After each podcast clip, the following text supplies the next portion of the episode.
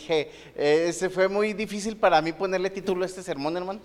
Eh, lo pensé mucho, eh, medité mucho y dije, ¿cómo le pondré la provisión del Señor?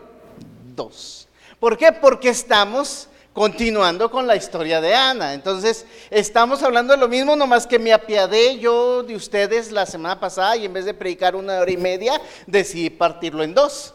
Dije, los hermanos capaz que salen temprano del culto, yo sigo predicando y me interesa y como eh, la semana pasada se nos fue la luz, no se terminó de grabar el sermón, eh, espero que hayan guardado sus notas y espero que puedan anotar y continuar sus anotaciones en este pasaje, porque estamos donde mismo solamente que comenzamos un poquito más adelante o continuamos un poquito más adelante en esta acción. Y como les he dicho, esta es una lección eh, los primeros capítulos del libro de Samuel, eh, que era un solo libro, lo dividieron en dos. Eh, este libro de Samuel nos muestra enseñanzas claves para la paternidad, lo bueno y lo malo, lo bueno en Ana y lo malo en Elí. Pero no es el objetivo de lo que estamos haciendo, sino qué hacer con lo que Dios nos da cómo actuar con esa bendición, con esa provisión divina en nuestras vidas que hemos tenido. Y quiero continuar con cuatro, cosas que quiero eh, ser, son ocho, solamente que vamos a ver las últimas cuatro en este día. No se los dije la semana pasada porque dije igual y no van el siguiente domingo. Dicen, ya vi la mitad de la película y ya la segunda no la veo, pero aquí estamos listos para aprender del Señor y lo primero que vemos es la provisión cumplida. Y usted la semana pasada dijo, faltó primer libro de Samuel, capítulo 1, versículo 20 al 2, 21. Primer libro de Samuel, capítulo 1, versículo 20 al 2, 21. ¿Sí? Entonces, la provisión cumplida. Esto como les decía, la semana pasada nos faltó ver y qué pasó. Yo sé que usted ya lo tiene leído, espero que lo haya leído esta semana. Y, me gusta lo que describe el pasaje en el versículo 20 del capítulo 1. Y dice, a su debido tiempo, después de haber concebido, Ana dio a luz un hijo y le puso por nombre Samuel, diciendo, porque se lo he pedido al Señor. ¿Sí? Eh, es interesante varias cosas aquí de la provisión cumplida. Primero, lo que dice, eh, eh, me gusta en esta versión, dice a su debido tiempo. Y subrayelo, y si no lo tiene subrayado, en Nueva, Nueva Biblia Latinoamericana viene así y a su debido tiempo. También dice en Reina Valera, aconteció que al cumplirse el tiempo. Pero me gusta cómo lo traduce eh, esta Biblia y dice a su debido tiempo, porque cuando habla a su debido tiempo, me dice el obrar de Dios. Dios nunca está atrasado ni adelantado, sino todo lo hace a su debido tiempo. Y esta palabra me gusta porque pensamos en cómo es Dios y cómo estando Dios, pero también me dice mucho de cómo hablamos y cómo usamos estas frases, también siento que un poco a la ligera. Porque usamos frases como con el favor de Dios, si Dios quiere o Dios tiene el control. Y me encantan esas frases y, se lo confieso, hay veces dudo de que las digamos con sinceridad. ¿Sí me explico? Porque, por ejemplo, si yo le digo, hermano, ¿nos puede donar para algo? Usted dice, sí, con, si Dios quiere. Y yo le digo, ¿Dios quiere o no quiere? Si quiere, entonces, ¿por qué a veces no lo hacemos? Si Dios sí quería. ¿Me sigue o no? Y no es un afán de reproche, sino es un afán de que somos conscientes de lo que Dios quiere y lo que Dios quiere. Somos conscientes de lo que Dios le agrada y lo que Dios no le agrada. Somos conscientes de lo que Dios desea de nosotros y lo que Dios no desea de nosotros. ¿Estamos claros o no? Pero normalmente no hacemos y lo decimos a la ligera. Y aún lo aceptamos a la ligera. Porque si Dios tiene el control, lo que sucede ¿Puedo estar tranquilo o no? Pero nos cuesta mucho porque nos cuesta no entender estas frases, sino comprometernos con lo que decimos y lo que creemos. Porque hay veces lo que creemos es una teoría y no es nuestro estilo de vida. Hay veces son palabras que digo yo y las menciono que hablamos en cristiano. ¿Sí? Si sabe qué es hablar en cristiano, tenemos nuestro propio lenguaje y no como aquella mujer que salió esta semana y usted ya vio los memes porque es de los que ve memes, que hablaba como hablaba extraterrestre. Y habló cosas raras y ella jura que habla extraterrestre y pues yo no sé qué extraterrestres conoce. Porque yo los que conozco hablan de otra manera. ¿Sí? Los extraterrestres que yo conozco hablan cristiano. Sí, porque no somos de este mundo, dice la Biblia. Usted es un extraterrestre. Pero hablamos cristiano, decimos palabras cristianas y hablamos hablar cristiano, como decimos orar en vez de hablar con Dios. Entonces cuando a alguien le decimos ora, decimos, es que no sé orar, pues no sabes orar. Ah, es hablar con Dios y como hablo con Dios, pues como hablas, en el idioma que hablas. Pero es más cristiano decir orar que hablar. ¿Sí estamos o no? Y decimos palabras cristianas como decir, eh, ayer oí la hermana Felicia de, estamos en lo de la campaña, y decía, la banda, dijo en inglés, no entiendo mucho inglés, pero entiendo palabras, no me hablen inglés porque le voy a decir un secreto, entiendo mucho inglés. No lo digo porque los que hablan inglés me lo quieren hablar y ya no les sé decir. Pero dijo, la banda, ¿qué es una banda? El traductor, y no lo estoy juzgando, pero nosotros no decimos la banda, decimos el qué. Grupo de alabanza. Porque grupo de alabanza es más espiritual que qué que una banda, no una banda es del mundo. Un grupo de alabanza es cristiano. ¿Me sigue o no? No le hace que los del grupo de alabanza no sean cristianos, no los estoy juzgando, mis hermanos. ¿Sí? Pero si digo grupo de alabanza es más espiritual. ¿Me sigue o no? Hablamos cristiano. No tengo problema con que sean grupo alabanza, yo lo digo, porque hablo cristiano. ¿Sí me sigue o no? No estoy juzgando el alabanza porque hay un grupo alabanza. No es una crítica a lo que decimos, sino es hacernos conscientes de lo que decimos. Porque si es un grupo alabanza, nos compromete más o no, hermano. A la oración, a la dedicación, a buscar a Dios cada semana. Es un compromiso más fuerte. Entonces diríamos, no, déjelo en banda. Pero necesitamos comprometernos con el lenguaje que hablamos. Por eso no digo que hablo inglés o que entiendo inglés, porque me comprometería a qué? A que los gringos que me topo me hablen en inglés y le digo, no hombre, hablas bien rápido, apenas... Entendí la mitad y como entendí la mitad, pues te entendí casi todo. Pero es un compromiso, hermanos. y necesitamos comprometernos con el idioma que hablamos. Hace poco estudié griego, y no le quiero presumir, pero acabo de pasar griego. Bueno, eso espero porque me van a entregar mi última calificación. Pero cuando estudié griego me entenderé de una cosa. Sé poco español. Necesitaba estudiar más español. Ahora mi compromiso es aprender el idioma que hablo quiero que me siga a dónde voy. Si está conmigo o no. Necesitamos comprometernos con las palabras que decimos. No es que usted, no quiero que usted deje de decir con el favor de Dios, primero Dios o si Dios quiere. No quiero que ya no lo diga. Quiero que usted diga, voy a decirle a Dios, ¿quieres Dios? Y si quiere Dios, ¿qué hago? Lo hago. Y si no quiere Dios, no lo hago. ¿Me sigue o no? Es un compromiso de vida. Si es la voluntad de Dios, entonces oro. Y si es la voluntad de Dios, lo hago. Y si no es la voluntad de Dios, ¿qué? Me sigue. No quiero que no use el lenguaje cristiano, sino nos comprometamos con las palabras que decimos. Y ese es nuestro reto. A su debido tiempo es una palabra que nos compromete. Comprometió Ana. porque ella entendió que a su debido tiempo Dios iba a contestar. Desde, desde que oró, me gusta lo que dice el versículo 18.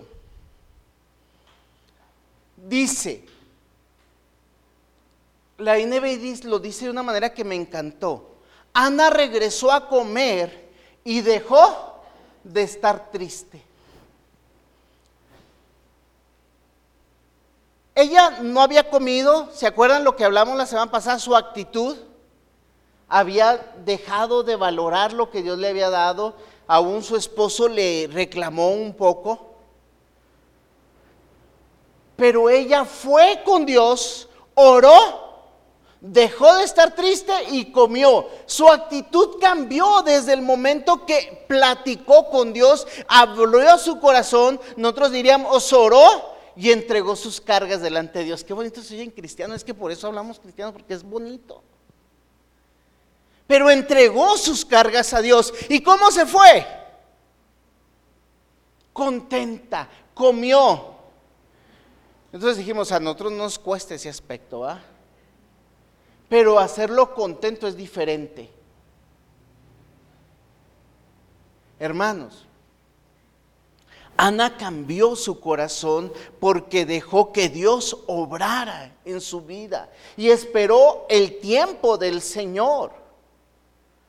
Y lo entendió de esta manera. Dice la palabra, dice ahí en su Biblia, lo dice, concibió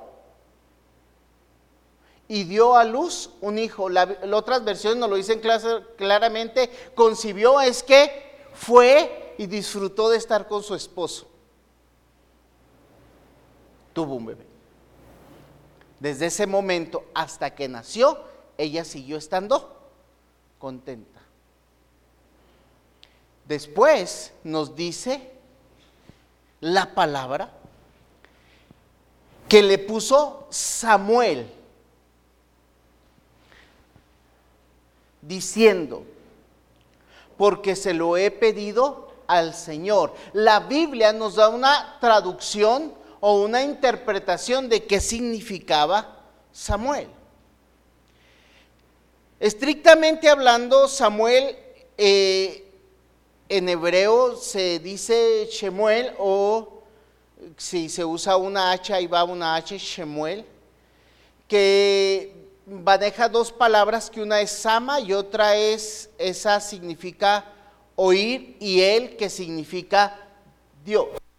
Dios oyó. Ella le puso Dios oyó. Es una forma de interpretar esa palabra. Por eso se dice Dios contestó la oración.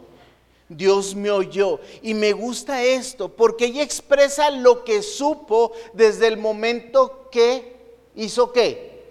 Oró, Dios oyó. Y fíjese, tenemos que entender que Dios no obra, ni Dios obrará.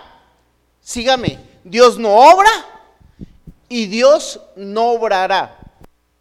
Espéreme poquito. Dios está obrando.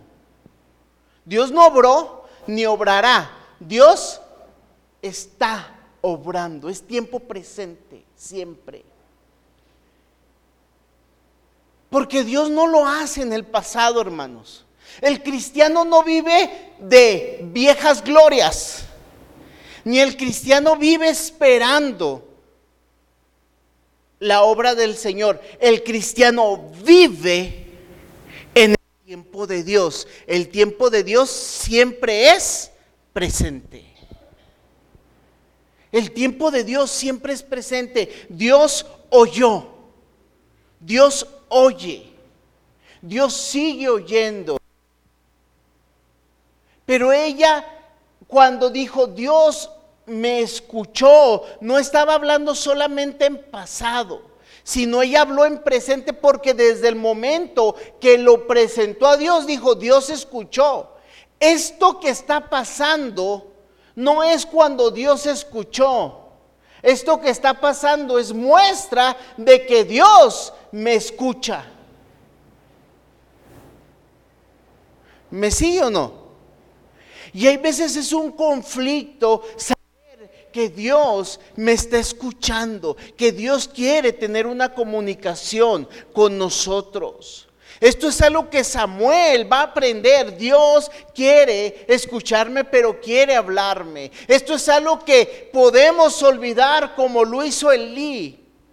Dejar de creer o dejar de percibir que Dios nos está hablando. Y esto es algo que dejaron de hacer aún los hijos de Eli, saber que Dios está presente y oyendo todo lo que decimos y hacemos. Pero es algo que Ana tiene en su corazón presente en su vida.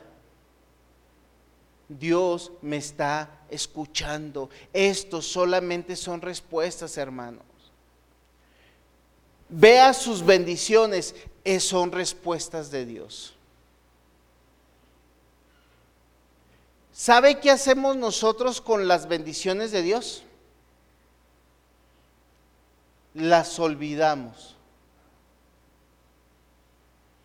Y hay veces como creyentes, creo, siento, pienso que somos como esos acumuladores compulsivos. ¿Los ha visto?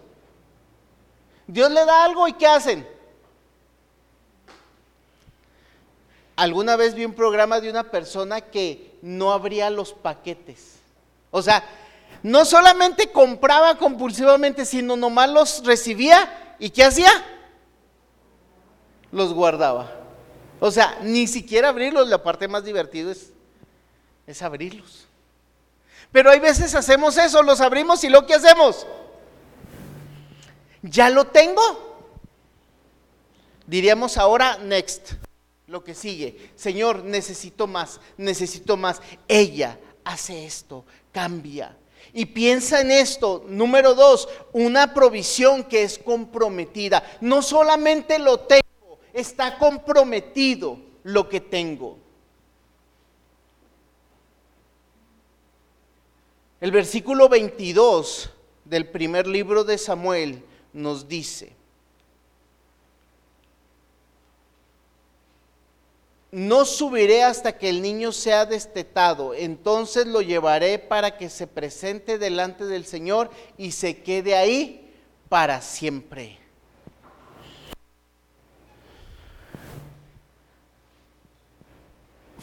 diríamos fuertes declaraciones. Más o menos un niño se destetaba aproximadamente a los cinco años. ¿Sí? Era la costumbre. He visto eh, etnias que así lo hacen. La, más conocida, la que más eh, son los, eh, se me olvida, San Cristóbal, cerquitas, chamulas. Tardan tanto en destetar a los niños que ¿Ha visto esas muñecas que, suben de etnias? Si alguien ha comprado muñecas de etnias, nosotros tenemos colección de ellas. Y la chamula tiene su faldita, tiene su rebozo, levanta su rebozo y tiene un bebé colgado ahí. O sea, es tanto que es, es hasta ponerle un bebé. Porque se meten los niños y ahí está mamando hasta grandotes, cinco años destetado. Yo cuando lo leí primeramente dije, pues unos seis meses, un año, ya un año y medio ensanjerado. No sé cuál sea la tradición o la costumbre que usted haya tenido como madre, pero cinco años decimos es un montón. Algunos eh, emocionalmente los destetan ya como a los 40, 50 años, vaya, ahora sí le dice, mi hijo es hora de que haga su vida.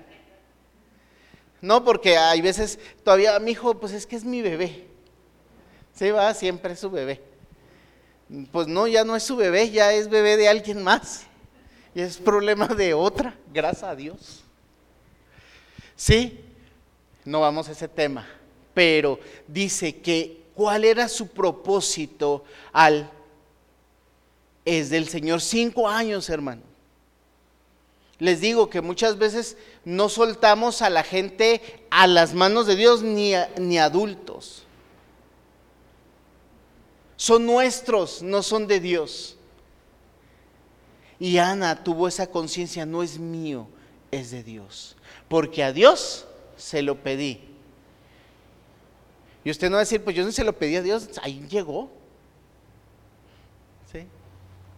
Alguna vez vi ese broma de un chico que quiebra, está haciendo una broma y pone en la tele ese fondo de pantalla de, quebrado, ¿sí lo ha visto? Ahí pone así como que se quebró la tele y le dice, la quebró y dice, mamá, quebré la tele fue sin querer y le dice la mamá, tú también y sin embargo te cuido. Hay veces somos con las cosas así, las tenemos, Dios no las dio, pero no reconocemos que son de Dios. Y no las y las expropiamos, podríamos decir. Y no estoy hablando solamente en cuestión de paternidad o maternidad, sino en cuestión general con lo que Dios nos da tenemos bendición y decimos, Señor, es mío. Y no lo doy. Porque es mío. Y lo voy a usar por mí. La palabra expropiación es, ¿alguien ha oído lo que es expropiación petrolera? ¿Sí sabe lo que es lo que sucedió en México? Dijeron, el problema no es solo la expropiación sino que la maquinaria, todos los recursos se quedaron en el país. Y otros decimos, ¡eh! Lo hicimos. Qué padre, ¿no? Lo celebramos. Usted no sabe, hay una fecha que lo hice, es en octubre. No me acuerdo qué día porque. 18 de qué? De marzo. Yo en octubre, mire, para que vea lo, lo trascendental que ya es en nuestras vidas. ¿Cuál es el problema, hermanos? Yo no puedo expropiarme lo que es de Dios y decirle, Dios, es mío y diríamos nosotros, lo caído, caído. El que da y quita. Pero hay veces se lo decimos a Dios. Ana dijo, Dios, yo te lo pedí, es tuyo. Y yo no le digo que sea así extremo, ni siquiera le voy a decir, por favor, no quiero a sus hijos en mi casa. Se los pido, por favor. Pero sí espiritualmente necesitamos poner las cosas delante de Dios. Decir, Dios, es tuyo y mi mayor anhelo es que has usado para tu gloria. ¿Cuándo? Siempre.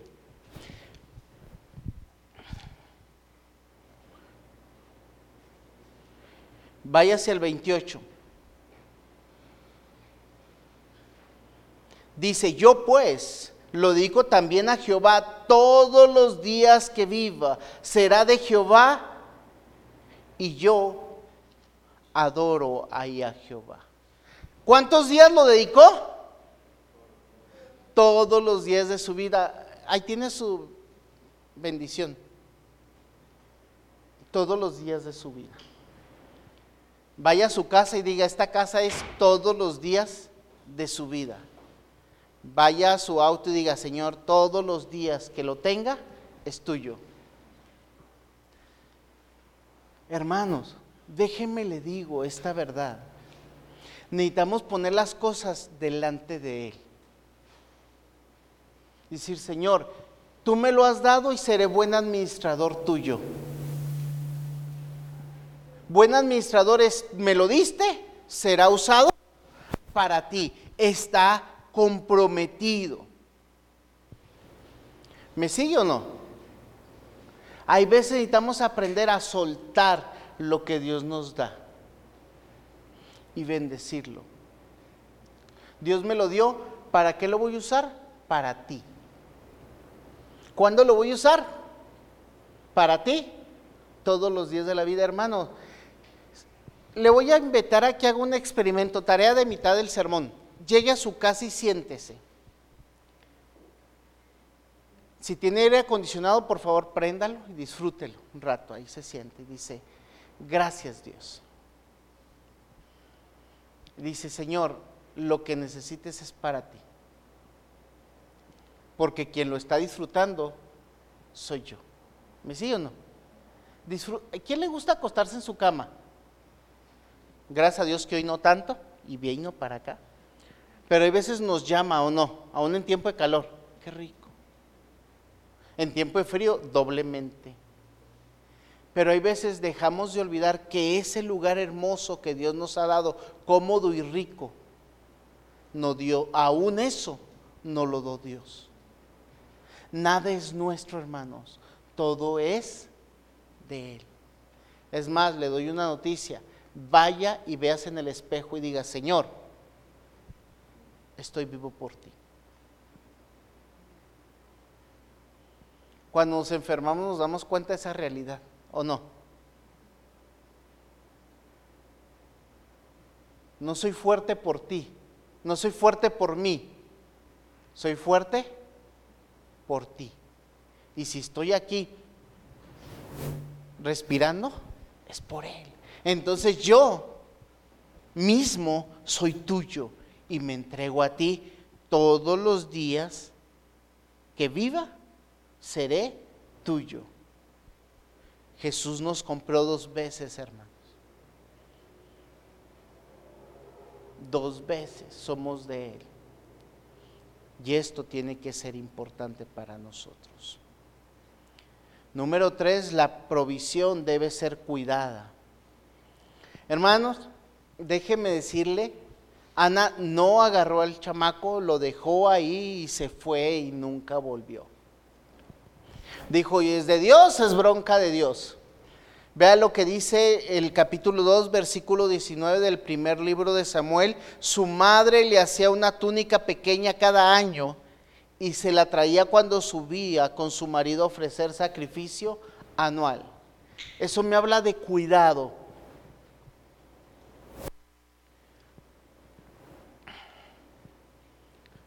Muchos de nosotros tenemos la conciencia de que si pensamos que no es nuestro, ¿cómo lo tratamos? Mal. De hecho, he tenido la experiencia, y no sé si usted le ha tocado gente que vive en casa rentada, dice, ni es mía, ¿para qué le voy a hacer algo? Yo tengo algunos años viviendo en casa rentada y vivo muy a gusto y procuro hacerle lo más que puedo. ¿Por qué? ¿Quién vive ahí? Yo. Si algo malo le pasa a la casa, ¿quién lo va a sufrir? Yo. ¿Parece injusto? Yo considero que no, sobre todo porque si me ve la dueña, digo, me trata muy bien, aparte. Pero realmente debemos tratar las cosas como que no son nuestras, pero cuidarlas como nuestras. No al revés.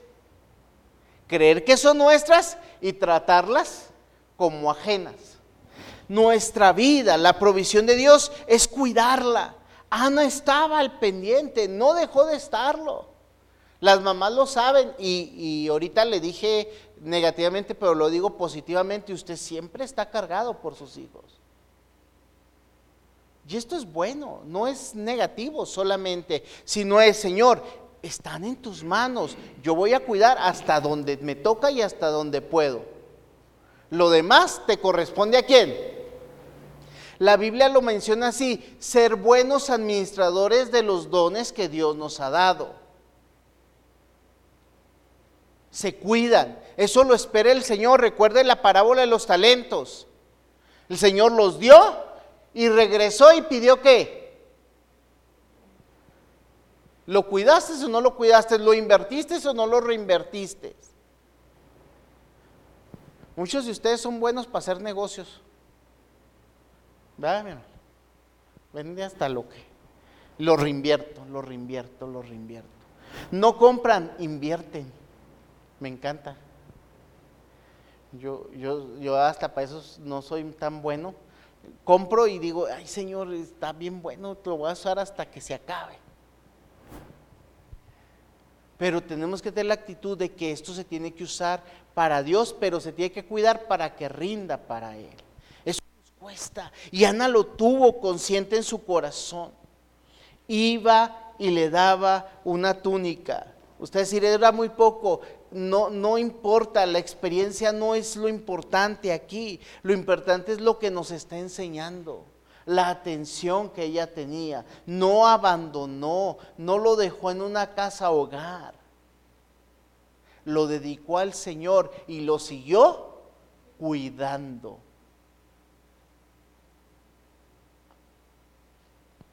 Porque a uno lo muestra es, lo cuido para que sirva mejor al Señor. Le daba una túnica nueva. Eh, no sé, me, me, imagino a Samuel vestido de sacerdote desde chiquito. Porque usted está para servir, mi hijo. Cuando usted tenga cualquier cosa, usted diga, está para servir, lo voy a cuidar para que sirva mejor. Y esto es lo que Dios nos permite hacer con su provisión y con lo que nos da. Hermanos, finalmente quiero compartirles, la provisión continúa, número cuatro. Es una continua provisión. Esto continúa, Dios no deja de dar, Dios no ha dejado de bendecir a su hogar.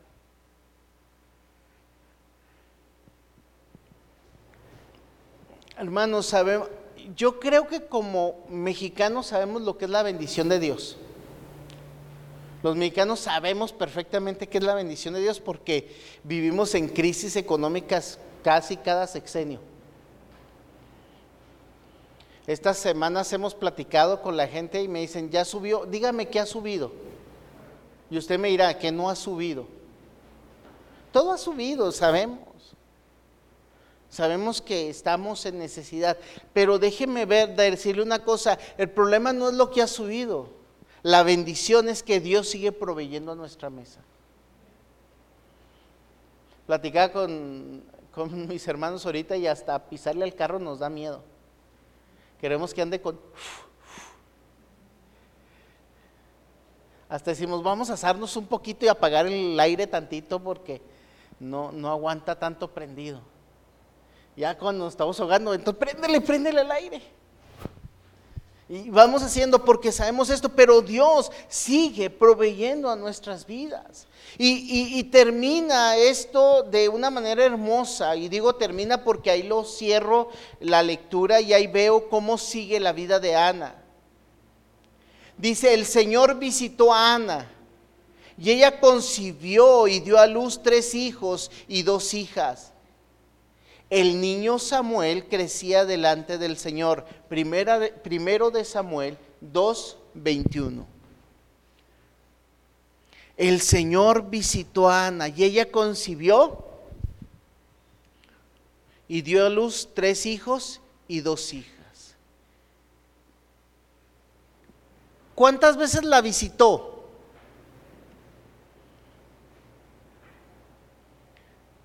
Ahí dice que Dice, la visitó, lo dice que le dio más hijos. ¿Cuántas veces la visitó? Esas veces más.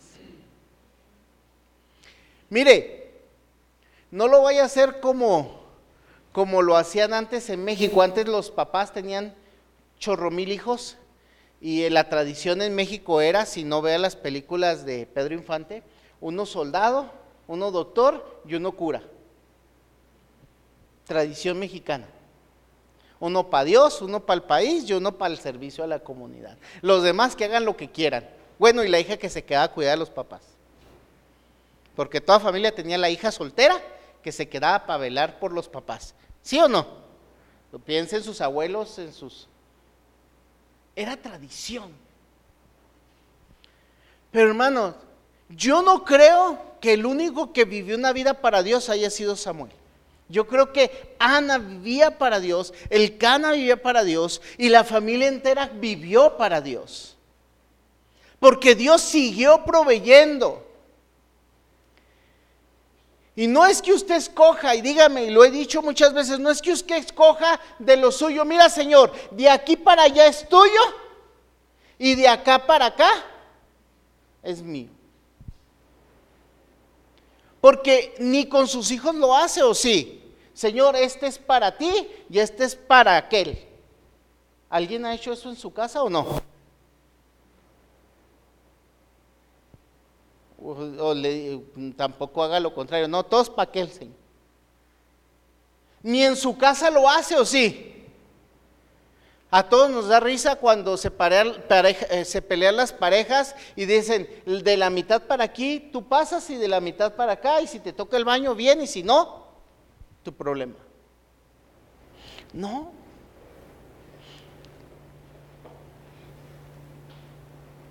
Ni con el diezmo hágalo, hermano, donde decimos, este diez es de Dios y el resto, para mí. ¿Cuánto es de Dios? Lo dice el pasaje, de lo recibido de tu mano, te damos. De lo recibido, ¿cuánto nos dio Dios? De ahí te doy. ¿Cuánto? Hay veces pensamos en el diezmo, el diezmo ya ni es bíblico, es del Antiguo Testamento. Que abusados, va, agarramos lo que nos conviene. Déjeme decirle, el Antiguo Testamento marca el 10% y marca cuánto. En gracias, déjeme decirle, tengo una buena y una mala. La buena es que todo es de Dios. La mala, si usted quiere verlo así, todo es de Dios. Hermanos, todo es de Dios. Y Dios va a seguir proveyendo a su mesa. Y veces nos cuesta. Vemos nuestra cartera y está más seca que el estado de Chihuahua. Hay veces le queremos echar monedas para que le entre algo.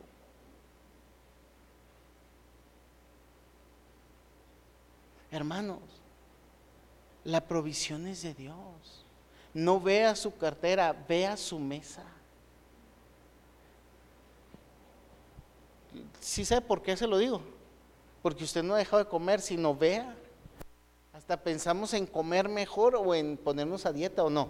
¿Lo ha pensado últimamente? Dije, estamos en crisis.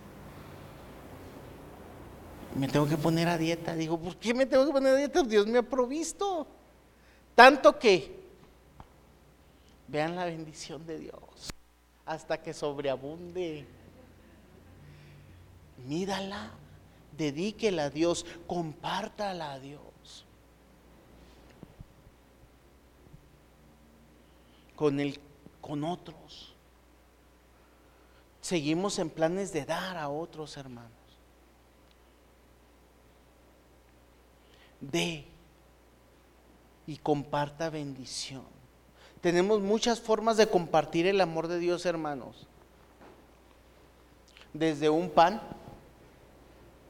a alguien que pasa pidiendo, una despensa, una soda, una botella de agua. Tarea de fin de sermón, dos tareas. alguien se le ha retrasado de que pasen por ustedes los de la limpieza, los que recogen la basura? ¿Se ha notado cómo nos quejamos de eso? ¿No ha pensado darles agua?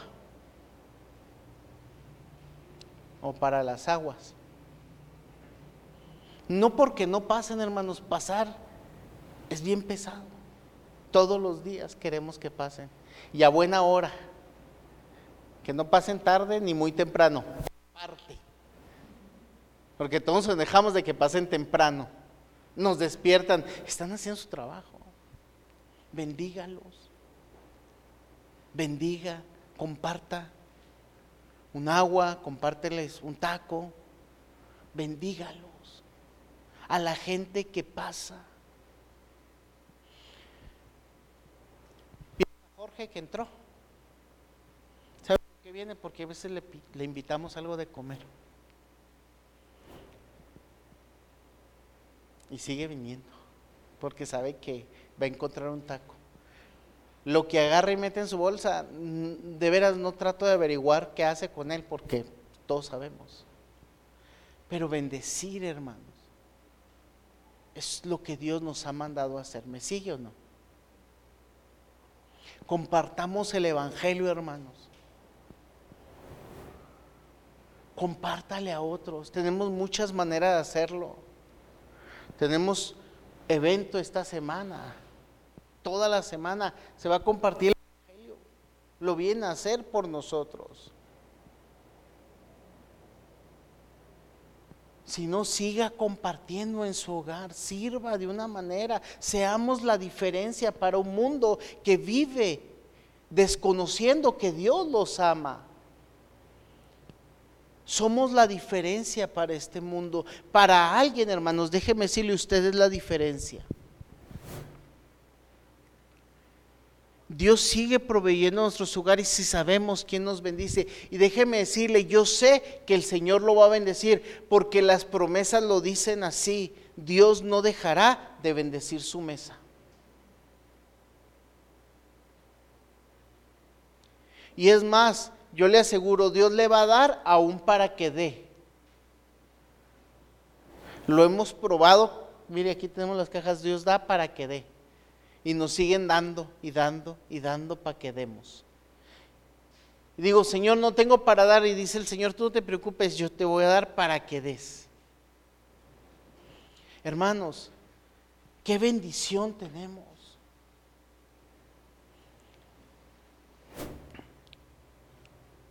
No solamente en el aspecto de Ana, porque no estamos hablando de paternidad solamente, estamos hablando de más allá.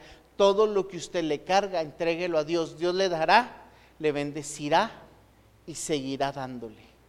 Porque se los dije, Dios no obró ni obrará, Dios está obrando en nuestras vidas. Y usted va a llegar, muchos de nosotros tenemos el privilegio, la bendición de que ya estamos pensando qué vamos a comer. No lo que tenemos para comer, Muchos de nosotros estamos pensando, ¿qué se nos antoja para comer? ¿Sí me sigue o no? Los pleitos familiares que tenemos, hermanos, ni siquiera es que comer, ¿qué se nos antoja para comer y qué comeremos ahora? Y nos peleamos entre pizzas y hamburguesas o tacos. ¿Sí le ha pasado o no? Es que nunca sabemos, no decidimos. Es tanta nuestra bendición, hermanos. O entre tacos de frijoles o burritos de frijoles. Es así nuestra bendición. Porque Dios no ha dejado nuestra mesa. ¿Está conmigo o no? Abramos nuestra bendición hacia dónde? Y digamos, Señor, todo es tuyo, te lo entregamos. Y goce, hermanos, disfrute, no lo coma con, mire, no quiero que usted coma con pesar. ¿Sí me explico? Y hay veces yo lo tomo a broma y lo digo cuando oramos. Cuando ore por la comida no diga, lleva estos alimentos a los que menos tienen, porque yo no. O sea, Señor, mejor compro otros para los que menos tienen, porque estos, tú me los dices a mí, me los voy a comer hoy yo. ¿Sí? Porque yo me como lo mío y si me alcanza y me da chance, le entro a lo de ¿Sí? ¿Quién es así? O sea, se come lo suyo y luego el que, el que acaba primero. ¿Sí o no? Pero, hey, Dios le da para usted y Dios le va a dar aún para qué? Compartir. O sea, compra una hamburguesa, a lo mejor Dios le va a dar para que dé otra. Dios nunca nos ha quitado el plato de nuestra mesa. Porque Dios nunca le va a quitar para darle, no le va a decir, no te lo comas, dáselo a alguien más. No lo ha hecho. ¿O sí? Dios le dio para usted y Dios le va a dar qué? Para dar. ¿Me sigue o no?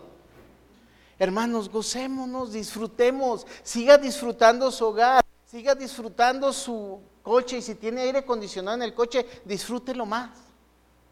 Y si tiene aire, aunque sea ese ventilador de vueltecitas o aire acondicionado o mini lo que tenga, disfrútelo.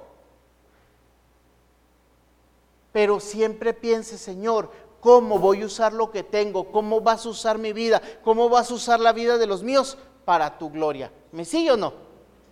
Y si no tiene ideas, pregunten cómo Dios lo puede usar.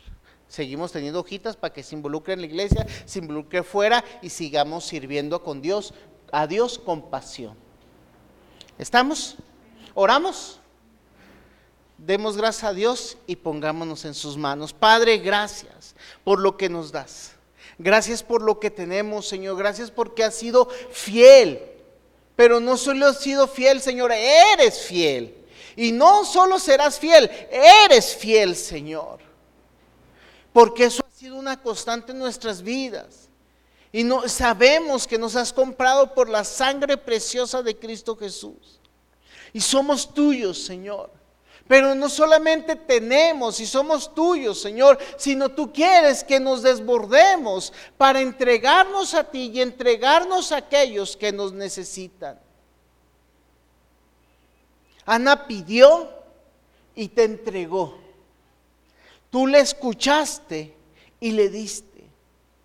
Gracias, Señor,